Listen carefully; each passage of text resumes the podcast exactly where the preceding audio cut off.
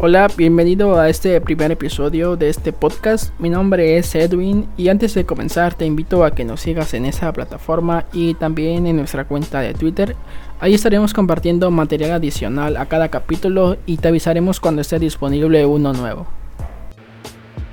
Ahora sí, comenzamos este capítulo donde estaremos hablando sobre la vida cotidiana del último Tlatoani mexica, Moctezuma Xocoyotzin. Para iniciar, tendríamos que hablar sobre uno de los dioses más importantes para todos los aztecas.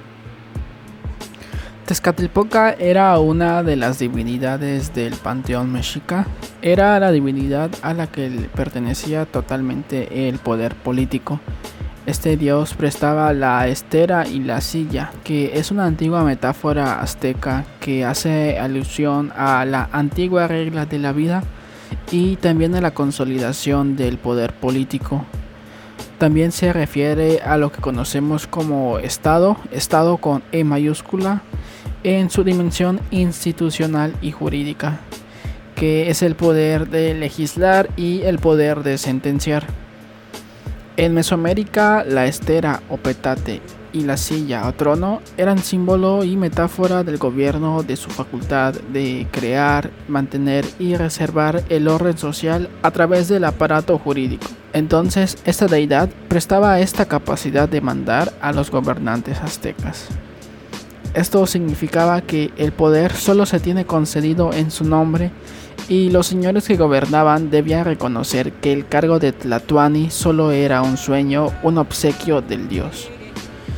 Entonces el Tlatoani era la manifestación humana, material y momentánea del poder de la divinidad. Él era la imagen de Tezcatlipoca entre los seres humanos y al mismo tiempo también era una encarnación de los sentidos y los órganos de la deidad. Sin embargo, no debe pensarse que el Tlatoani era un dios en este mundo, pues todos los hombres eran indignos de representar a Tezcatlipoca. Entonces, quien era elegido para ser Tlatuani accedía por medio de ritos de investidura a otra condición de la existencia, ya que participaba de las cualidades de la divinidad. Por medio del rito de entronización, el gobernante se transformaba en la imagen viva del poder del dios Tezcatlipoca, y por ello era el más grande vínculo entre su comunidad y lo sagrado. De ahí derivan las más importantes funciones sacerdotales y rituales que debía cumplir el Tlatoani. Estas funciones eran tres. Uno, cuidar de la relación entre los hombres y los dioses a través del el culto y los ritos públicos. Dos, atender los asuntos bélicos en contra de otros pueblos.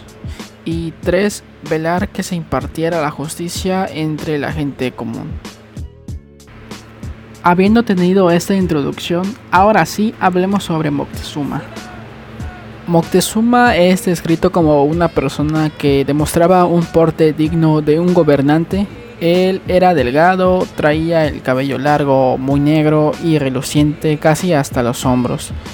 Se puede decir que tenía una barba algo rara, pues tenía unos cuantos pelos negros muy largos en la barbilla y también tenía los ojos muy negros.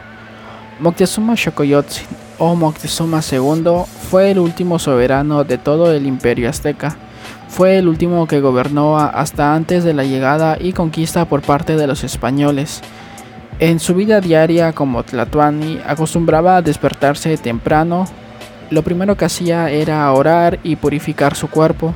Sus ritos mañaneros finalizaban con un baño de cuerpo completo, para luego arreglarse el pelo, se vestía con sandalias, se ponía una manta para cubrirle el cuerpo y también se ponía otros complementos que adornaban su vestimenta. Las prendas de vestir que portaba eran de algodón y fibra de maguey y todos los días Moctezuma se cambiaba varias veces, siempre con ropa nueva y las prendas que ya eran usadas una sola vez se repartía entre las personas que lo acompañaban como una muestra de distinción. Para la hora del desayuno, Moctezuma no acostumbraba a comer carne, en cambio ingería un alimento ligero que consistía en maíz molido disuelto en agua, cocido junto con cacao y vainilla. Pasado el mediodía, como cualquier persona, la necesidad de almorzar no era ajena al Tlatoani azteca. Sin embargo, una necesidad biológica de cualquier ser vivo, como era consumir alimento, fue convertida en toda una celebración de Estado, donde un simple asunto cotidiano se convirtió en un complejo y elaborado orden y protocolo. En la mesa donde solía almorzar Moctezuma sobresalían una gran cantidad de sabores, olores y colores de cada platillo.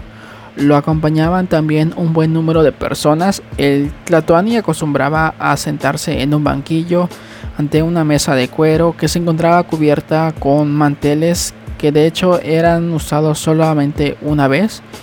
Los platillos se servían en platos y vasijas de barro de acuerdo con el texto de un monje religioso que estuvo presente durante los primeros años del contacto entre los españoles y los aztecas, eh, describe la gran cantidad de ingredientes, la diversidad de platillos que se servían en una comida cotidiana de Moctezuma. Había una gran cantidad de caldos, guisados, asados, tortillas, tamales, atoles, bebidas de cacao, dulces y frutas.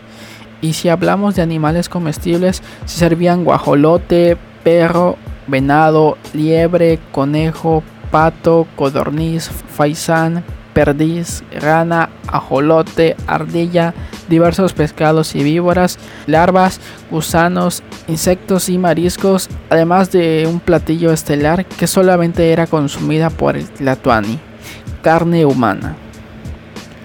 Cuando ya era momento de comer, el Tlatuani se lavaba las manos y aunque estaba acompañado de ancianos, consejeros, músicos, solamente él comía y señalaba el alimento que deseaba comer y sus sirvientes se lo acercaban si es que se encontraba lejos de su lugar. Finalizado el festín, los alimentos que no consumía eran distribuidos entre la nobleza y la gente del palacio, pues era considerado un gran honor comer con el Señor y lo era mucho más comer de sus mismos alimentos. Era frecuente que después de comer Moctezuma tomaba una pipa donde fumaba tabaco con liquidámbar, que es una planta nativa que la corte mexica acostumbraba a fumar y este humo lo hacía dormir para luego despertar y poder y así poder continuar con sus actividades de gobernante. Para el final del día acostumbraba a visitar el zoológico o los jardines que se encontraban en su propio palacio o podría mandar que músicos, animadores y acróbatas lo divirtieran. También le gustaba ver jugar a la pelota o, hacer competencias de tiro al blanco con arco y flechas o cerbatanas. Para la noche solía visitar discretamente a las mujeres. Algunas de ellas se encontraban dentro o fuera del palacio y antes de salir ordenaba a sus sirvientes que le prepararan una bebida con cacao que era considerado un tipo de afrodisíaco. También podía asistir a festividades religiosas, podía visitar otras ciudades, enfrentaba desastres naturales, podía ir al campo de batalla en su papel como comandante de los ejércitos de la Triple Alianza si es que se encontraba en guerra. A pesar de tener un ritmo de vida en esencia común, Moctezuma cargaba sobre sus hombros la responsabilidad de mantener el orden de la ciudad, el imperio y el cosmos. Si uno de ellos fallaba, el caos y los problemas surgían. Todos sus actos dejaban de ser comunes para convertirse en sucesos divinos. Esta era su principal característica. El personaje divino se subordinaba al hombre efímero que lo sostenía. La vida cotidiana de Moctezuma sucedía envuelta en un variado y severo protocolo en el que ningún aspecto era descuidado y se controlaba hasta el mínimo detalle. De acuerdo con unos escritos que dejó Hernán Cortés, se puede ver que las reglas de trato y de etiqueta eran más que excesivas. Por ejemplo, cuando una persona acudía ante él en la sala de audiencia, se debía quitar las sandalias y le era colocada una manta. Al entrar a esta sala debía hacerla por un costado y nunca de frente, con el cuerpo flexionado hacia adelante y mirando hacia el suelo. Cuando llegaba de frente al Tlatuani, lo debía saludar de forma reverencial, que era de rodillas, con el dedo medio de la mano debía tocar el suelo y se lo llevaba a la boca como señal de obediencia y vasallaje. El visitante debía permanecer arrodillado y al alejarse no debía darle la espalda al Tlatoani en ningún momento. A pesar de estar en la misma sala, no se podía hablar directamente con él, sino que se comunicaba mediante intermediarios que se pasaban el mensaje de oído en oído hasta llegar con Moctezuma, y la respuesta la daba del mismo modo, pero en sentido contrario. Moctezuma acostumbraba a responder con pocas palabras, por lo que los grandes discursos y las escenas teatrales eran nulas. Cortés señala que en una ocasión le quiso dar un abrazo, pero sus acompañantes se lo impidieron porque lo tenían de menosprecio. A cambio, solamente intercambiaron unos saludos por unos breves minutos. Su labor como Tlatoani consistía en que todos los asuntos públicos eran de su competencia. No había suceso meteorológico, agrícola, fiscal, político, religioso o artístico que se le escapara de sus responsabilidades como gobernante mexica, aunque muchas de las cosas las realizaba por medio de delegados y enviados. La guerra como la actividad central del pueblo mexica ocupaba una atención mayor de Moctezuma.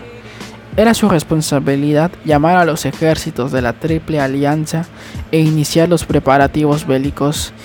Él era responsable de los triunfos, pero también de las derrotas. Al llamar a la guerra, no solamente debía cuidar de sus ejércitos, también significaba cuidar la provisión para los dioses, los tributos para la sociedad, las rutas de comercio, la seguridad de las fronteras, mantener e imponer las alianzas y vigilar la dimensión de las fronteras. El papel del Tlatoani como comandante general del ejército iba más allá de convocar a los ejércitos para la guerra. Hacía reuniones con los jefes más importantes, delineaba las líneas de batalla, una vez en el lugar de combate se instalaba el campamento y afinaba los últimos detalles, que eran la hora del ataque, las estrategias y también se recolectaba toda la información obtenida por los espías. En pleno campo de batalla, el Tlatoani sobresalía por sobre todo los demás guerreros por sus insignias. Entre las cosas que lo distinguían sobresalían un casquete de plumas rojas de un ave, también portaba metales preciosos. En su vestidura bélica tenía colores vivos y plumas de quetzal que imponían su presencia. Además, usaba un tamborcillo colgado a la espalda, caracoles, trompetas y banderillas para señalar el inicio del enfrentamiento y dar órdenes sonoras y visuales a los capitanes y soldados. También tenía sonajas de hueso, rodelas, espadas de madera con navajas de obsidiana y cotas de algodón reforzado, además de adornos de plumas y cuero. También contaba con un guardia que lo ayudaba y transmitía sus órdenes al resto del ejército. Animaba a la gente, también decretaba la orden de retirada o el fin del combate. Cuando el ejército ganaba, se daba la oportunidad de demostrar al Tlatoani su grandeza y el poderío del ejército.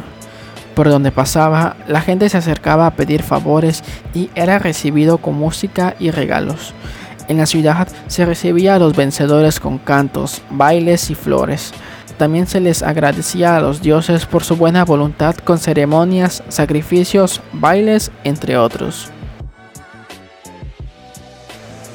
La diversión también formaba parte de la vida cotidiana del Tlatoani.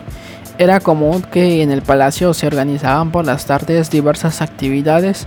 Los juegos de apuesta eran los favoritos de Moctezuma.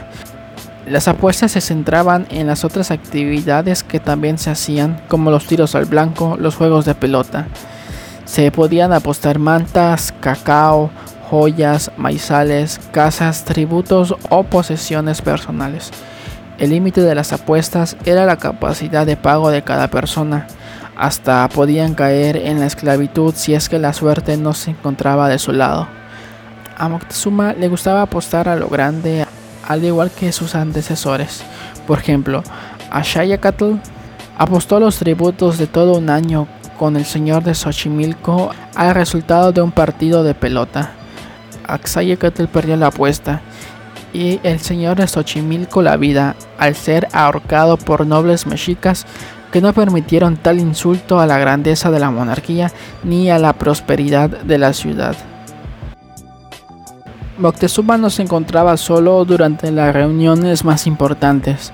También lo acompañaban un buen número de nobles indígenas que lo apoyaban en las principales actividades de gobierno. Todos estos funcionarios gozaban de una posición alta, pues no se dedicaban a cultivar o al comercio, sino que su tarea era la de ejercer varias de las funciones de gobierno. En números, estos miembros de la nobleza giraban en torno a 30 grandes señores o 21 familias.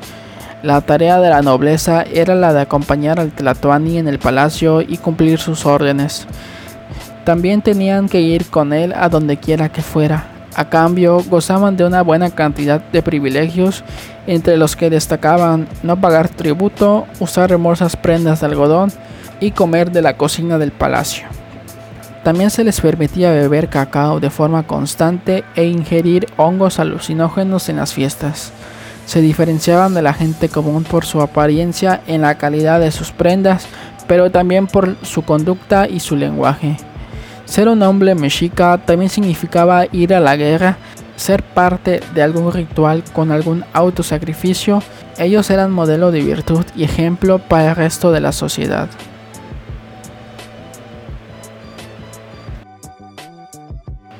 Moctezuma también tenía familia propia. Como padre, llevaba una vida familiar con poco contacto afectivo, debido a que pasaba casi todo el día en el palacio atendiendo los asuntos más importantes si es que no se encontraba por largo tiempo fuera de la ciudad o en la guerra. Cuando sus hijos le visitaban, lo hacían con mucha formalidad y severidad. A pesar de tener un buen nivel de educación, la relación con su padre era distante a pesar de pasar momentos juntos durante las ceremonias religiosas o los varones que también lo acompañaban en las guerras. Moctezuma se mostraba distante, severo y exigente.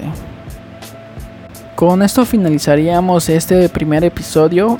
Te invito a que sigas el podcast picándole al botón de suscribir o seguir y de igual manera que nos sigas en nuestra cuenta de Twitter. Nos escuchamos muy pronto en el segundo episodio. Gran parte de la información de este episodio se obtuvo del texto La vida cotidiana del último Tlatón y Mexica de Santiago Ávila Sandoval.